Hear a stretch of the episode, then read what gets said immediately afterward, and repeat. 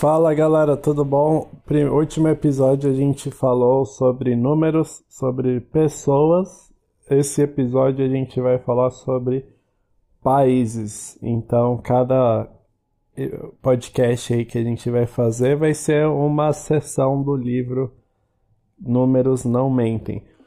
Vamos começar falando um pouco sobre a Primeira Guerra Mundial. Normalmente a Segunda Guerra Mundial é muito mais falada na mídia, nos livros de história, que a Primeira Guerra Mundial, mas a Primeira Guerra Mundial tem várias inovações em relação às guerras anteriores. Foi na Primeira Guerra Mundial que você, a gente teve os primeiros submarinos que andavam à base de diesel e, e atacavam é, navios mercantis. Foi na Primeira Guerra Mundial que foi a primeira vez que foram implementados tanques.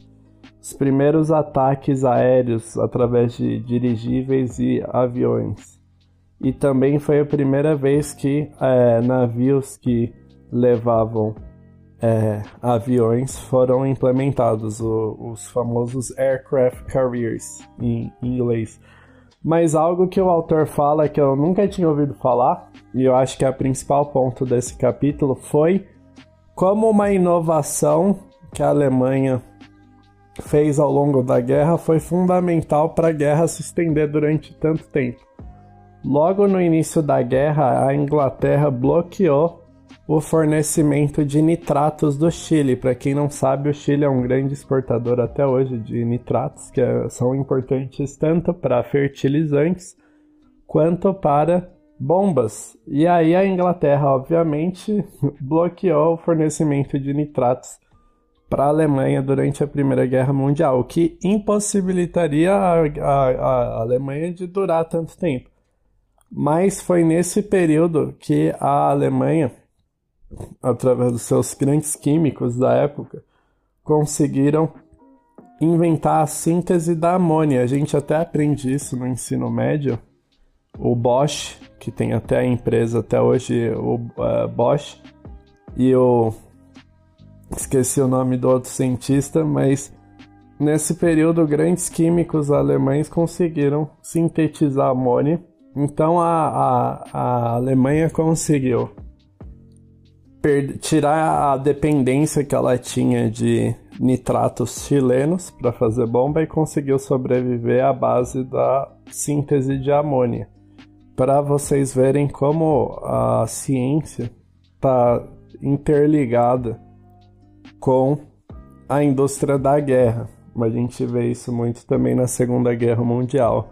Grandes inovações ocorreram por causa da Segunda da Guerra outro capítulo que ele fala, então ele vai mudando de assuntos. Um assunto não tem nada a ver com o outro, mas o que eles têm em comum é que são dados sobre países. Então, outro, ele fala no próximo capítulo sobre o excepcionalismo americano. Para quem não sabe, nós, os Estados Unidos gostam de, de usar muito esse, esse termo, né? American Exceptionalism que a ideia é que os Estados Unidos é um país único no mundo, é, com várias características que fazem ele ser o maior país do mundo. E meio que nesse capítulo o autor tenta basicamente provar que essa ideia é errada, com várias estatísticas. Então, os Estados Unidos, comparado a outros países desenvolvidos, tem uma altíssima taxa de mortalidade infantil. Tem seis a cada mil é, crianças que nascem nos Estados Unidos, seis morrem. Em comparação com outros países como a França, onde quatro morrem, Alemanha três e Japão dois, a taxa de mortalidade infantil nos Estados Unidos é muito alta. Inclusive é mais alta que na Grécia, que muitas pessoas gostam de falar que a Grécia é o país europeu subdesenvolvido, é, onde as coisas não funcionam, uh, consegue ter uma taxa de uma mortalidade infantil melhor que os Estados Unidos. Outros pontos dos Estados Unidos é a questão da obesidade. Os Estados Unidos têm a maior taxa de obesidade do mundo. Então, 30% da população é obesa, em comparação, é, a Alemanha tem 16% da população obesa, a, a, o Canadá tem 18% da população obesa, a Inglaterra tem 20% da população obesa, então a população nos Estados Unidos, em comparação a outros países, é muito mais gorda, como a gente sabe já por estereótipo. Mas não só isso. A expectativa de vida nos Estados Unidos é mais baixa que outros países desenvolvidos, então um americano médio pode esperar viver 78 anos, enquanto na Alemanha, Inglaterra e Canadá é 81 anos, então 3 anos de diferença. E no ranking de felicidade, os Estados Unidos é 19, enquanto a Alemanha é 17, a Inglaterra 15 e o Canadá é o nono.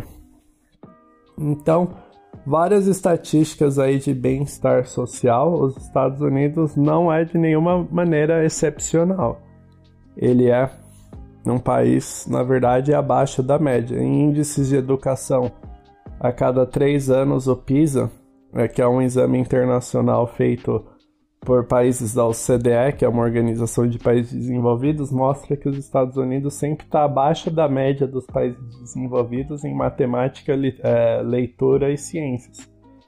Então, no geral, os Estados Unidos têm taxas de desenvolvimento humano abaixo da média dos países desenvolvidos, muito maior do que do Brasil, mas abaixo de países desenvolvidos. O que os Estados Unidos sim é excepcional, aí é, vai um pouco a minha opinião, é na quantidade, se você vê.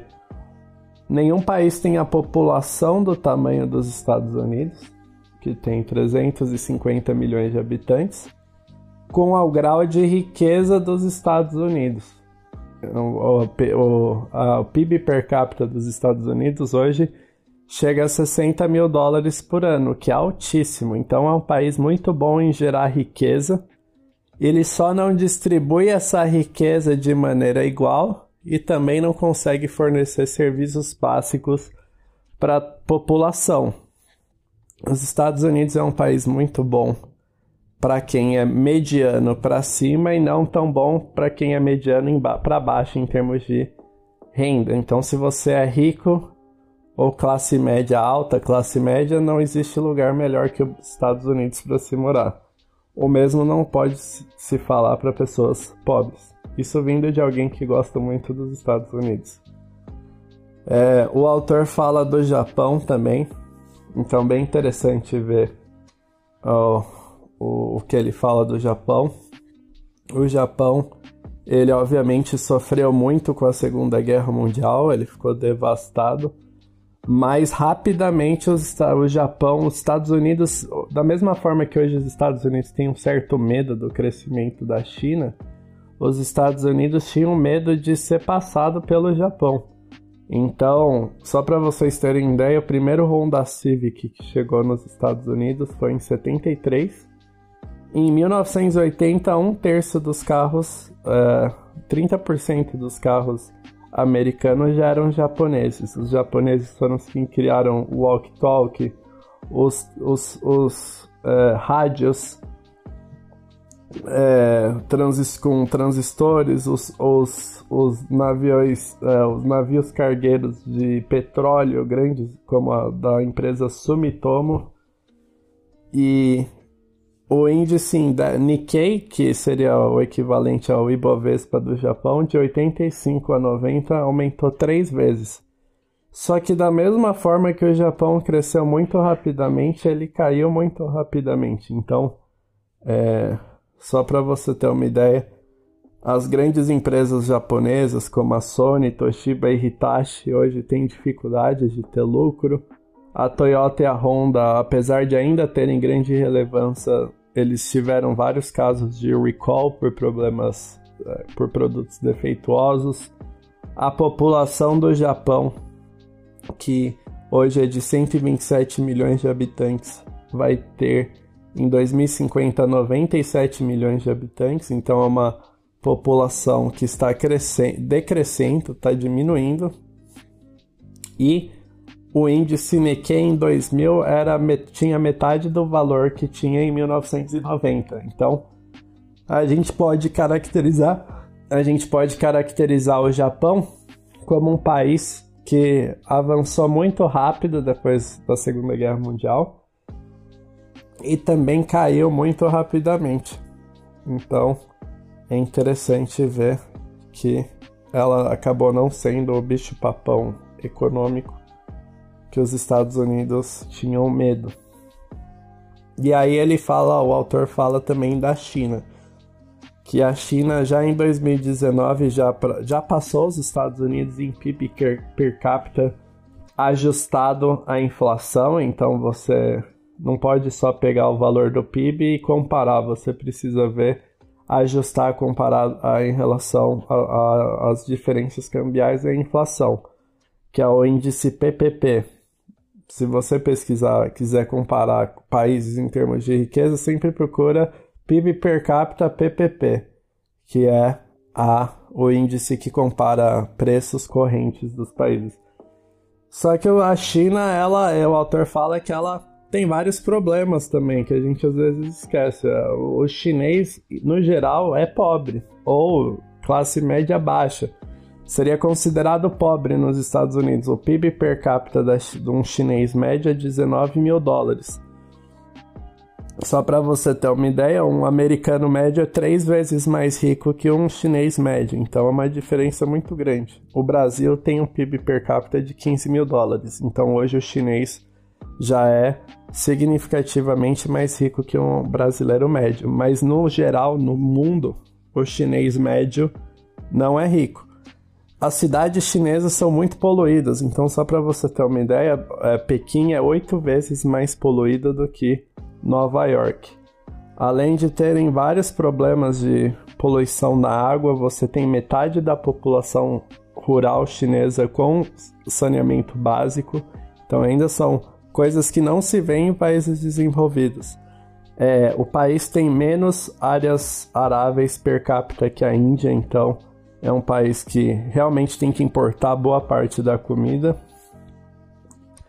É uma população que depende muito do importação de petróleo. Hoje os Estados Unidos é praticamente autossuficiente em petróleo, enquanto que a China importa 60% do petróleo que consome. E além disso, a gente tem uma população que também está envelhecendo. É, a população economicamente ativa da China atingiu um pico em 2010 e está declinando desde então. Então a gente tem uma população que está declinando e que oferece uma qualidade de vida para os seus cidadãos muito inferior aos Estados Unidos. Então, ele basicamente mostra esses dados para a gente entender o crescimento chinês com um certo, uma certa ressalva, entendendo que a China, em vários aspectos, ainda está muito atrás de ser um país desenvolvido. É, falando nos Estados Unidos, e aqui eu vou adicionar meu comentário, saiu essa semana o censo nos Estados Unidos, e eu queria adicionar alguns dados sobre a demografia nos Estados Unidos. O censo é feito lá de 10 em 10 anos, né? Então, só para vocês terem uma ideia, em 2000, 69% da população era branca. Em 2010, 63%. Em 2020, 57,8%. Então a população branca vem diminuindo muito rapidamente nos Estados Unidos. Já a população hispânica era de 12,5% em 2000, 16,3% em 2010 e 18,7% em 2020. Hoje já é a maior minoria dos Estados Unidos. A quantidade de negros na população continua relativamente estável em 12% nos três censos. A de asiáticas vem crescendo de 3,6% em 2000 para 5,9% e de é, americanos nativos, né, é, os nossos índios, mas nos Estados Unidos de 0,7%. Então, os Estados Unidos vem sendo cada vez mais um país mais diverso etnicamente. Principalmente você vê que a maior diferença vem sendo no crescimento dos hispânicos. Isso pode ser explicado porque os hispânicos, no geral, mexicanos, têm uma quantidade muito maior de filhos que asiáticos, negros e brancos. Isso tem uma série de consequências eleitorais. Os hispânicos tendem a votar no Partido Democrata, questões é, de é, intolerâncias étnicas, né? Então é um dado interessante aí para a gente saber como os Estados Unidos a gente às vezes pensa que é um país de brancos, etc., e cada vez menos é o caso. Hoje é um país muito mais diverso do que era antigamente. E a gente falou sobre China, falou sobre os Estados Unidos, agora falar um pouco sobre Índia e China. A Índia vai passar em termos de população a China em 2023. É uma população que ainda tem uma taxa de natalidade altíssima, o que não é verdade da China. É, e, e, é estranho porque a China sempre foi acostumada a ser o maior país do mundo. Só para vocês terem uma ideia, em 1912 a China já tinha uma população de 428 milhões de habitantes. Então sempre foi um país gigante. E um dos problemas que ambos os países tem, é, encontram é que ambos têm muito mais homens do que mulheres, porque ambos os países têm uma taxa de aborto de meninas muito alta. Como os filhos, normalmente os filhos homens cuidam dos pais, muitas vezes as famílias abortam meninas. Isso tem uma série de consequências até para a estabilidade do país. Você tem muitos homens, tanto chineses quanto indianos, solteiros que não conseguem é, encontrar uma esposa. Muitas vezes eles vão para fora do país. Eu sei que existe uma certa é, imigração de noivas da Tailândia até da Coreia do Norte para a China. E ambos são países muito corruptos. Então, ambos estão empatados na posição 80 de 180 países no Index de Percepção de Corrupção. Só que tem uma diferença gritante, que é que a China é um país muito mais rico que a Índia. Apesar de terem uma população mais ou menos igual, o PIB dos, da Índia, da China é cinco vezes maior do que o da Índia. E se você ajustar a inflação, a renda per capita do indiano médio é o dobro do indiano médio. Então a Índia realmente é um país muito pobre. Até hoje, mesmo com crescimento, a vantagem da Índia em relação à China é a liberdade política. A Índia é um país democrático, diferentemente da China mas ainda com sérios problemas de fertilidade, pobreza, corrupção. Então ele fala aí nesse capítulo sobre a diferença nesse, nesse critério. E para finalizar, falar um pouco sobre manufatura. Então ele fala, para terminar, ele fala sobre é, o fato que a, a manufatura, a indústria, né? a gente tem um fascínio aqui no Brasil em produzir, em ter indústria, né? Os nossos grandes autores, economistas Celso Furtado, sempre incentivaram o país a ser um país industrial, mas a indústria tem cada vez menos um papel importante na economia mundial. Em 1970, a manufatura representava 25% da economia mundial e hoje já representa só 15%. Só para você ter uma ideia, as maiores empresas hoje do mundo, Facebook, por exemplo, vale três vezes o valor de mercado da Toyota. A SAP vale 60% mais que Airbus. A SAP alemã, né? Software também. Então a área de software, que é serviço, vem basicamente dominando os índices econômicos mundiais. Mas tem algo que o autor aponta que é importante, que eu nunca tinha parado para pensar, que é a importância social da área manufatureira. As indústrias de serviço e tecnologia tendem a contratar poucas pessoas. Por exemplo, o Facebook tem 43 mil funcionários, enquanto que a Toyota emprega 370 mil pessoas. Então a gente está indo numa direção onde a gente vai ter empresas de tecnologia que contratam, pagam muito bem para poucas pessoas, mas empregam poucas pessoas. Então isso pode ser um problema sério aí no futuro. E aí ele dá algumas estatísticas de manufatura interessantes. Por exemplo, na China, a manufatura, indústria ainda é importante na China, né? Com, é, na China, 29% do, do PIB vem da manufatura. No Japão e na Alemanha, 21% e nos Estados Unidos só 12%. Então, praticamente toda a indústria dos Estados Unidos é eles terceirizam para a China ou para outros países. Pouco é produzido nos Estados Unidos. É, mas em termos de valor per capita de manufatura, então quanto o, o apesar do PIB quantidade de manufatura dos Estados Unidos for pouca, ser pouca, eles têm uma alta, vamos dizer, produção per capita. Então, a maior produção per capita na Alemanha, 10 mil dólares, no Japão, é 7.900, nos Estados Unidos, 6.800 dólares e na China, 2.900 dólares. O que é interessante é que o líder global de manufatura per capita hoje é a Irlanda, 25 mil dólares. Então a Irlanda hoje tem uma política de baixos impostos e grandes empresas como a Apple, a Johnson Johnson produzem na Irlanda. Então hoje é um país que cresceu muito, vem crescendo muito, tem uma alta liberdade econômica e depende muito da manufatura. Então bem interessante isso, eu não sabia do papel da manufatura na economia irlandesa. Então é isso, galera. E semana que vem iniciamos mais um novo tópico aí no livro Números Não Mentem. Abraços.